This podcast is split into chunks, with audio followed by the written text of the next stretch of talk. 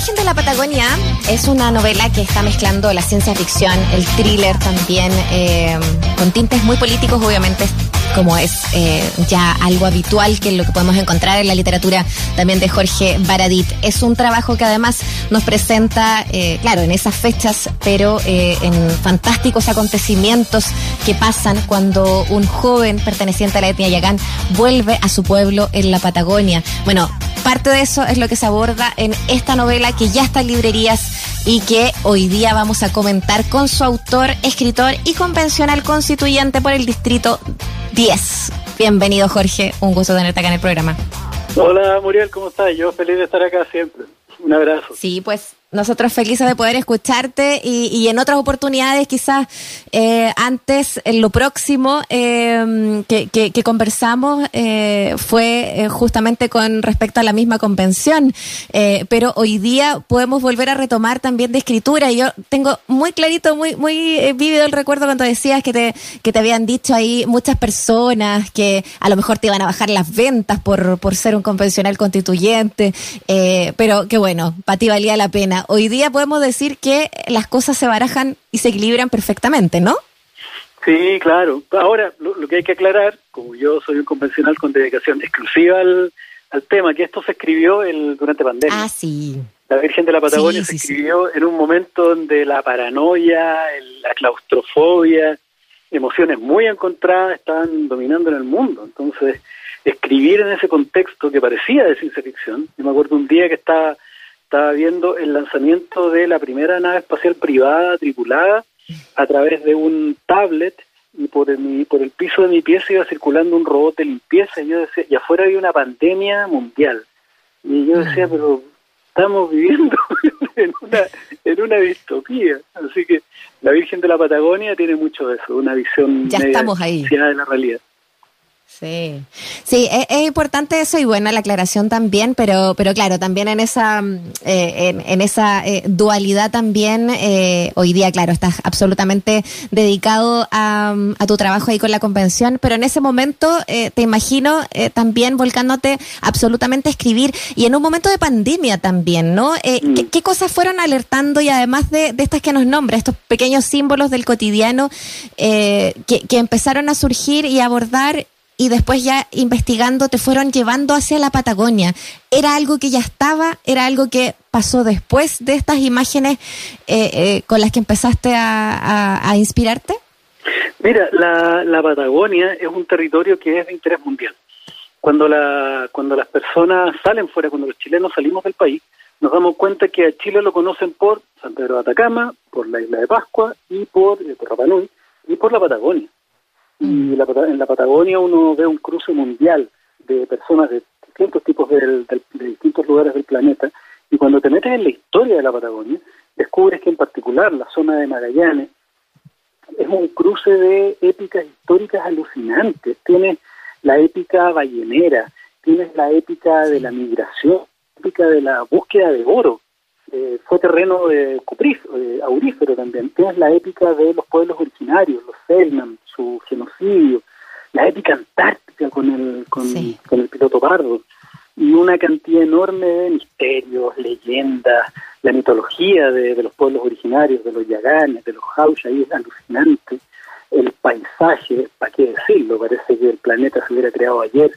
Entonces, yo soy un enamorado de Magallanes, viajo regularmente a, a Punta Arenas, ahora menos, por pandemia, pero siempre estuvo en la cabeza escribir algo con esos paisajes, con esas éticas y considerar además el, tiempo en el que estuvo, en que está ambientada esta novela, 1978. Magallanes es el único territorio de Chile que ha estado amenazado por una guerra en, lo, en su historia, en su historia, porque la verdad es que la guerra del Pacífico se libró en territorio peruano y boliviano.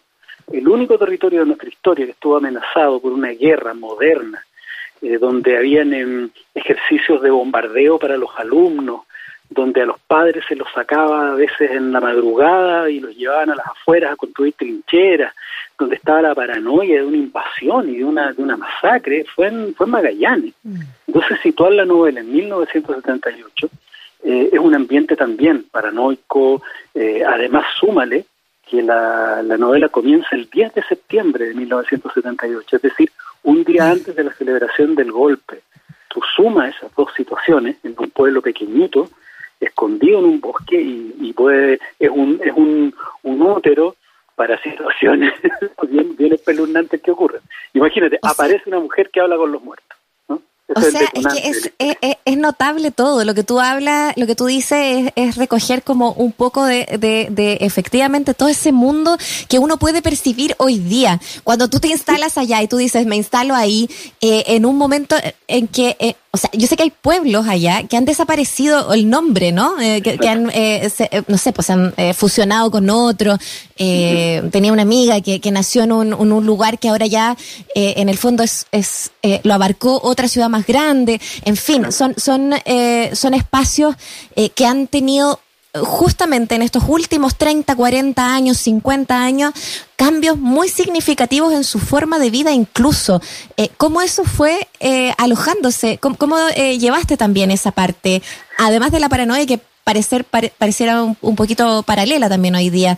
¿Qué pasa en esas fechas allá en Magallanes? ¿Cómo se vivía? ¿De qué manera lo abordaste tú? Bueno, piensa tú primero que se demoraba, te podías demorar días en llegar a un punto porque conseguías llegar en avión, pero después había que hacer un viaje por tierra, después hacer viajes por barco, después por un ferry, y, podías terminar teniendo que caminar igual un par de kilómetros. Entonces, Magallanes era otro planeta, era efectivamente como el 78, era como ir a la luna.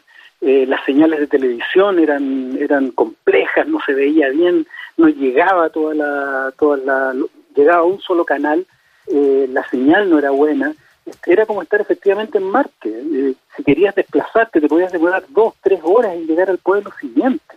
Hoy día, en, desde Punta Arenas hasta Puerto Natales, que es la siguiente ciudad, te puedes demorar tres horas en auto sin ningún problema. Entonces son extensiones que en Europa son absolutamente desconocidas. En Europa las ciudades están una al lado de otra, te demora mm. media hora, 40 minutos. Acá son océanos de pampa, océanos de cerros extrañísimos con unas eh, puntas escarpadas, eh, te cruzas guanacos, eh, pumas por la, por la carretera, es de verdad un... En 1938 era una frontera. Y, y al igual que en esa época, piensa tú que, por ejemplo, en 1850, situémonos, 1850, en Magallanes se vivía en la edad de piedra. Los Selknam, los Yamana, vivían en la edad de piedra. Y de pronto les cae encima la colonización chilena, luego llegan los colonos europeos, en un arco de 50 años solamente, es decir, en el arco de la vida de una persona, estos Selman, Yaman, Yamana, pasaron de vivir en la piedra a vivir en la revolución industrial. Industrias enormes, barcos de vapor, qué sé yo, armas automáticas, caballos, entonces los tipos no entendían nada. Siempre en Magallanes ha, existido esta, esta sensación de que de pronto se produce un giro en el, en el, como en el eje de la Tierra y cambia todo radicalmente. Como, imagínate, en Magallanes ciudades que desaparecen, como dices tú. ¿no? Así que la, la Virgen de la Patagonia está ambientada en un pueblito chiquitito, como son los pueblitos ordenados, donde todos se conocen, eh, donde los indígenas están en otros sectores más marginados, más más discriminados por fuera, de la, en la periferia del pueblo, y lo que, lo que hay es un choque cultural, un choque cultural entre la vida de los pueblos originarios, con la vida de los chilenos mestizos, con estos carabineros que vienen desde el norte a, a, ordenar este, a, pacificar el país de la subversión de izquierda, con la posible invasión argentina, y de pronto encontrándose con una mujer que es capaz de hablar con los muertos. Aparece de la nada en una iglesia una mujer eh, sentada en el altar, la toca uno de los carabineros y la mujer lo mira y le dice, eh, mío, chiquitito, ¿por qué me abandonaste en ese asilo? Con la voz de su mamá, muerta. El tipo la suelta y ¿qué pasa? Que todo el mundo quiere hablar con sus muertos. Piensa ahora en que en esa época mucha gente murió de manera cabrosa. Hubo delitos, hubo asesinatos, desapariciones, entonces la, la mujer se convierte en un peligro. Pero la gente presiona para para contactarse con sus seres queridos y al final entra en una, en una espiral de caos el pueblo, aparece una tecnología extraña, una planta, un proyecto tecnológico gubernamental que estaba bajo tierra, ¿no? Es una, es una ensalada muy muy muy entretenida de muchos de muchos aspectos distintos que yo creo que por lo menos las críticas que he recibido hasta el momento son buenísimas. Estoy muy sorprendido de que le ha gustado mucho a la gente. Oye, es que como dices, eh, bueno, eh, está por un lado eh, lo que tú nos entregas, la, facilidad con la que nos entregas también el poder quedar inmersos, inmersas en, en estas páginas, pero también esta fascinación impresionante. Estamos hablando de la Patagonia, estamos hablando de la Virgen de la Patagonia, esta novela que es la última de Jorge Baradit, que nos acompaña también aquí al teléfono en, este, en esta conversación que estamos teniendo sobre este libro. Ya lo puedes encontrar, de hecho, en librerías encárgalo, eh, es la idea. Eh, y, bueno, es eh, la editorial Suma de Letras la que está detrás también ahí apoyando. Oye, este fue un, un relato que tú hiciste en, en Storytel. Cuéntanos un poquito de, de eso, ¿no? Y por qué se salta de un lugar a otro. Bueno, es algo habitual, pero también para contar ahí a nuestros auditores. estas cosas que suceden también de repente escribiendo probablemente no sé si, si tú en general también escribes otros relatos eh, que, que, mandas ahí como al ciberespacio y que eh, después se tornan en otra cosa o, pueden ser aislados. Cuéntanos un poquito.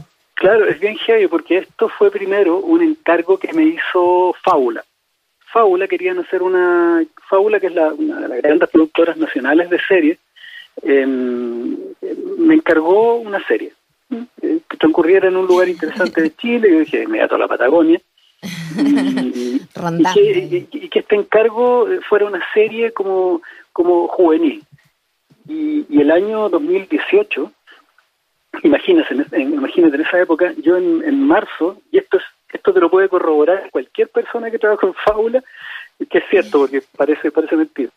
Eh, presenté en enero una idea que era unos cinco niños hombres y mujeres, que andaban en bicicleta y que se metían a un bosque en la Patagonia y encontraban a una niña con poderes paranormales. Pues, Jorge. Te, estoy, te estoy contando absolutamente en serio y voy a llamar a la Bárbara Poblete, que es la productora de Faula, y te va a decir, porque ella en marzo me llamó y me mandó el, el afiche de Stranger Things y me dijo, sonamos. sonamos. Y fue, no, te juro, fue súper frustrante. y en la cuarta temporada ya de la... Claro, fue frustrante, porque ahora no es, no es poco usual, ¿eh? porque en general las ideas están en el aire, y hay, cosas que andan dando vuelta, uno las escucha por aquí, por allá, y, terminan armándose de, de manera similar en distintos lugares. Entonces quedo durmiendo, y después Storytel, que es una, es una empresa sueca, que es eh, son los Netflix de las audioseries.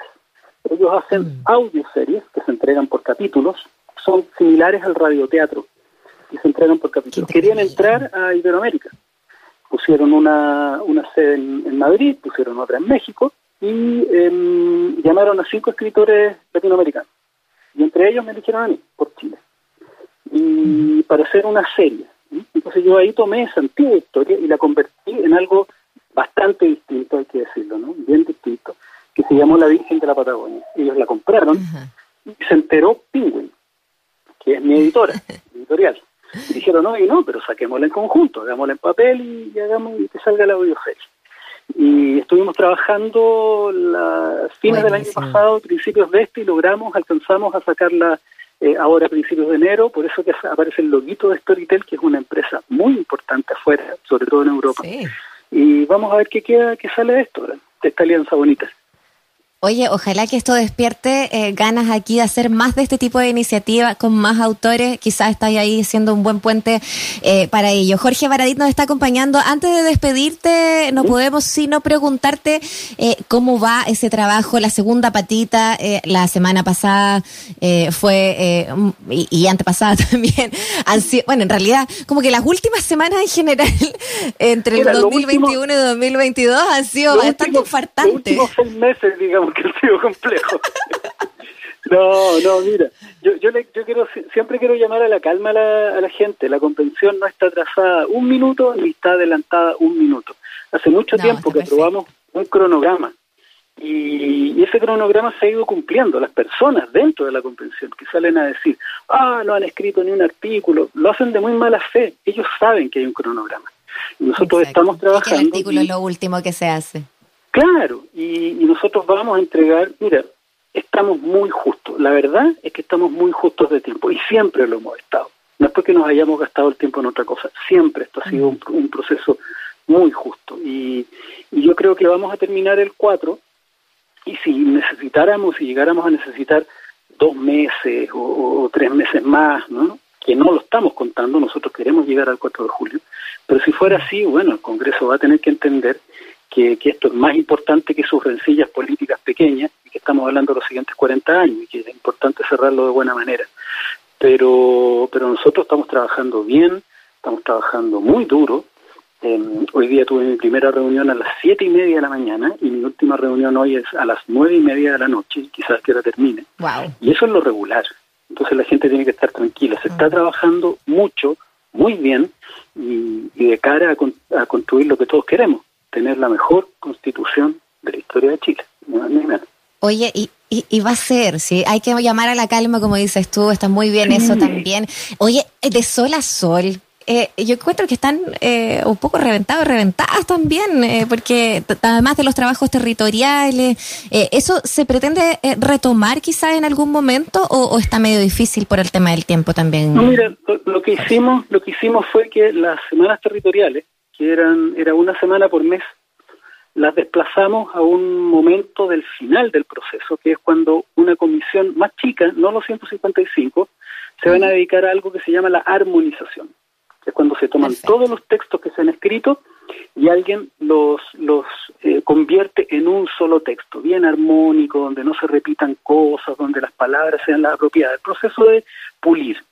Ahí van a haber algunos constituyentes solamente, y el resto nos vamos a dedicar a, trabajo territorial, eh, al trabajo territorial que no vamos a hacer en febrero, en marzo y en abril.